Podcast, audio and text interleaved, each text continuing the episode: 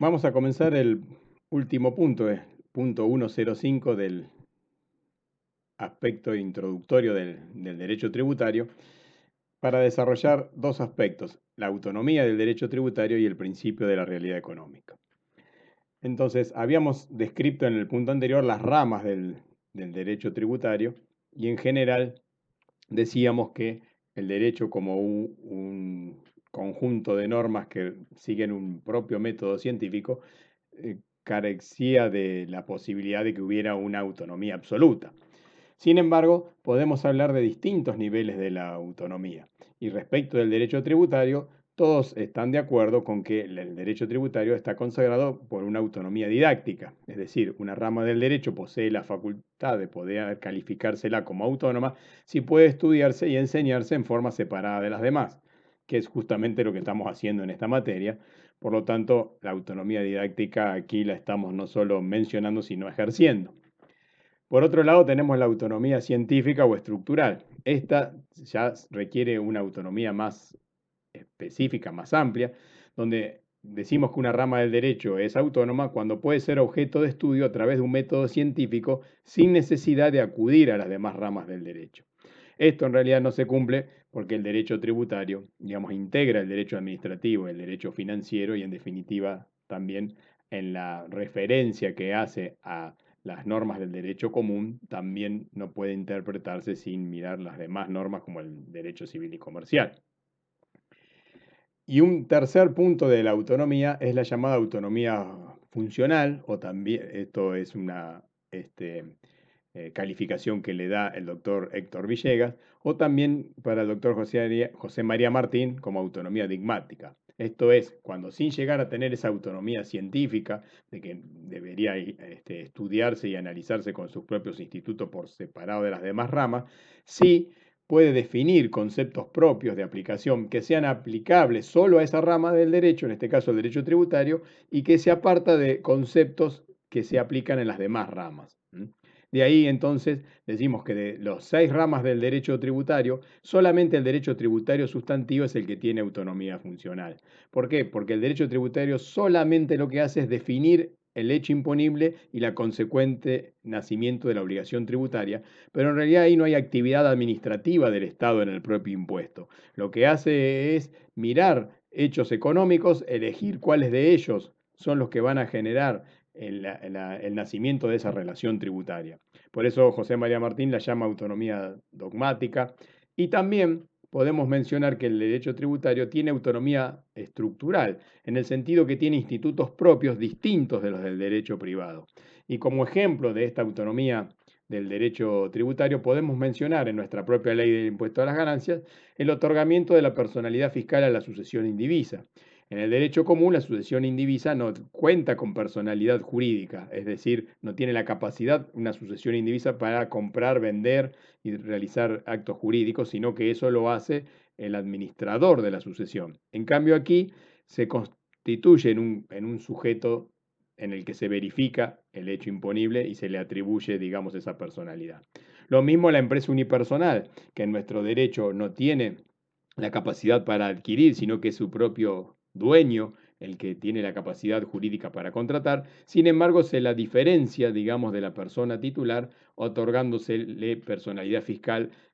a las empresas unipersonales en las que se verifique el hecho imponible que las normas del derecho tributario sustantivo este, dicten. En ese caso también tenemos como apartamiento de un instituto propio del derecho tributario el que se le otorga personalidad eh, fiscal a otros em, entes que no son directamente personas jurídicas como los fideicomisos, que tienen naturaleza contractual, aquellos fideicomisos constituidos en el país y también aquellos no financieros cuando el fiduciante es distinto al beneficiario, o en el caso en que sea igual el beneficiario y el fiduciante si ese es un beneficiario del exterior. En este caso entonces nos encontramos con las distintas este, posibilidades que marca el contrato de fideicomiso, como también los fondos comunes de inversión, que vamos a analizar cuando veamos el tema sujeto. Otra característica también de autonomía son los menores de edad, que en los casos que la, norma menciona que tiene el usufructo de los bienes, a pesar de que tienen cierta incapacidad, para la ley tributaria se les asigna la este, personalidad fiscal. y ya habíamos mencionado los fondos comunes de inversión.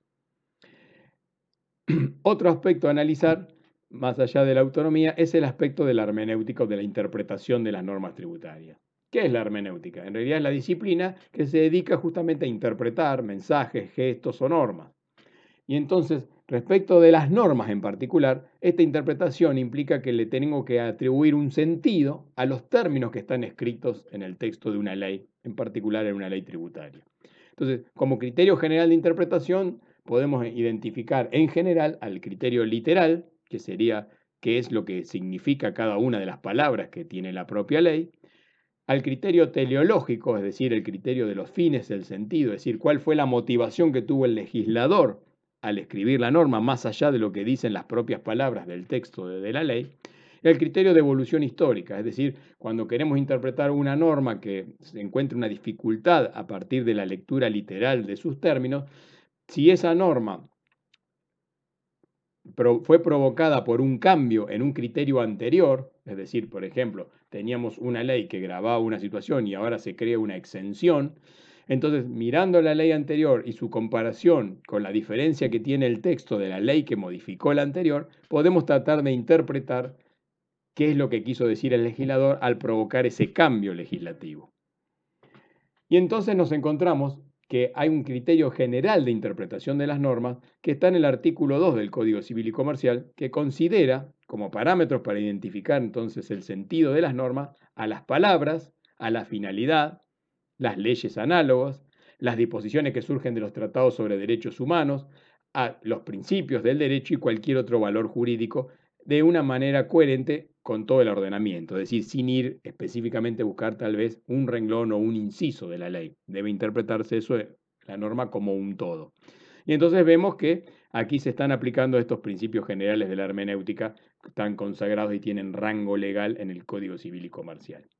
Pero más allá de esta interpretación general que marca el Código Civil, la Ley 11683 también tiene criterios de interpretación pero como se trata de una ley especial, tiene un criterio propio de interpretación de la norma que, por suerte, en el sentido de que para hacer el esfuerzo de hermenéutica o interpretación no nos encontramos con fuertes discrepancias, no se contrapone con este criterio general de las normas del artículo 2.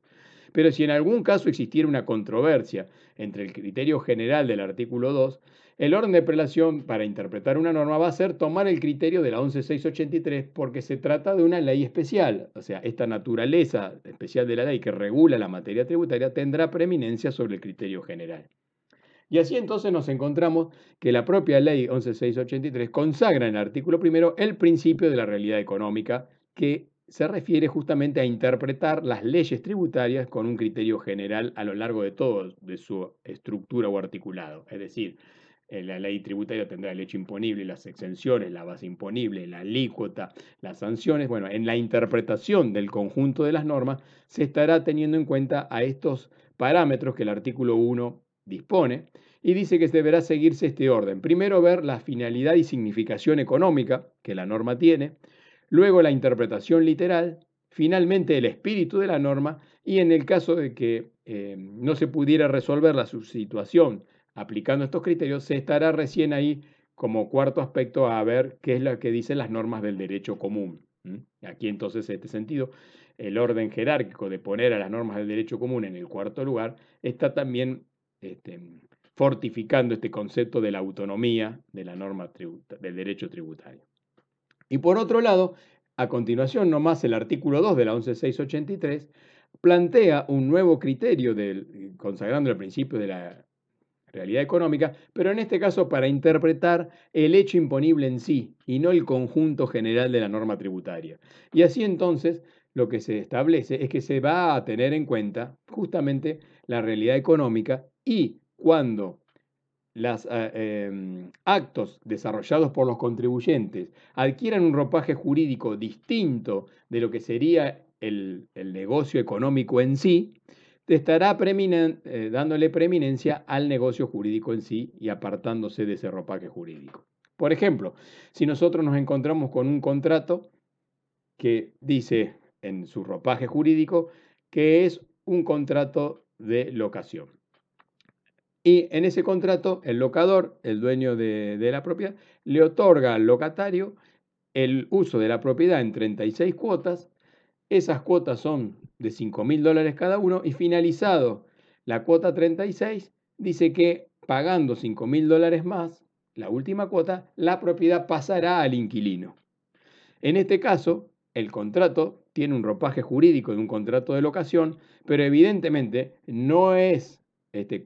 uso y costumbre en, los negocios este, de los contratos de locación que al finalizar el contrato la propiedad pase a nombre del inquilino. Entonces, evidentemente, desde el punto de vista de la realidad económica, en este ejemplo estamos frente a un contrato de compra-venta. Alguien puede decir que es una simulación. No, tal vez no. Puede ocurrir que el, propietario dijo, no, yo te lo alquilo y recién si me pagas las 36 cuotas, porque tengo miedo que no me pagues las 36 cuotas, te voy a dar la propiedad, mientras tanto vas a asumir la condición de inquilino en las primeras 35 cuotas. Lo cierto es que desde el punto de vista de la realidad económica, este va a ser tratado de acuerdo a lo que dice la ley tributaria para el contrato de compra-venta y no para el contrato de locación.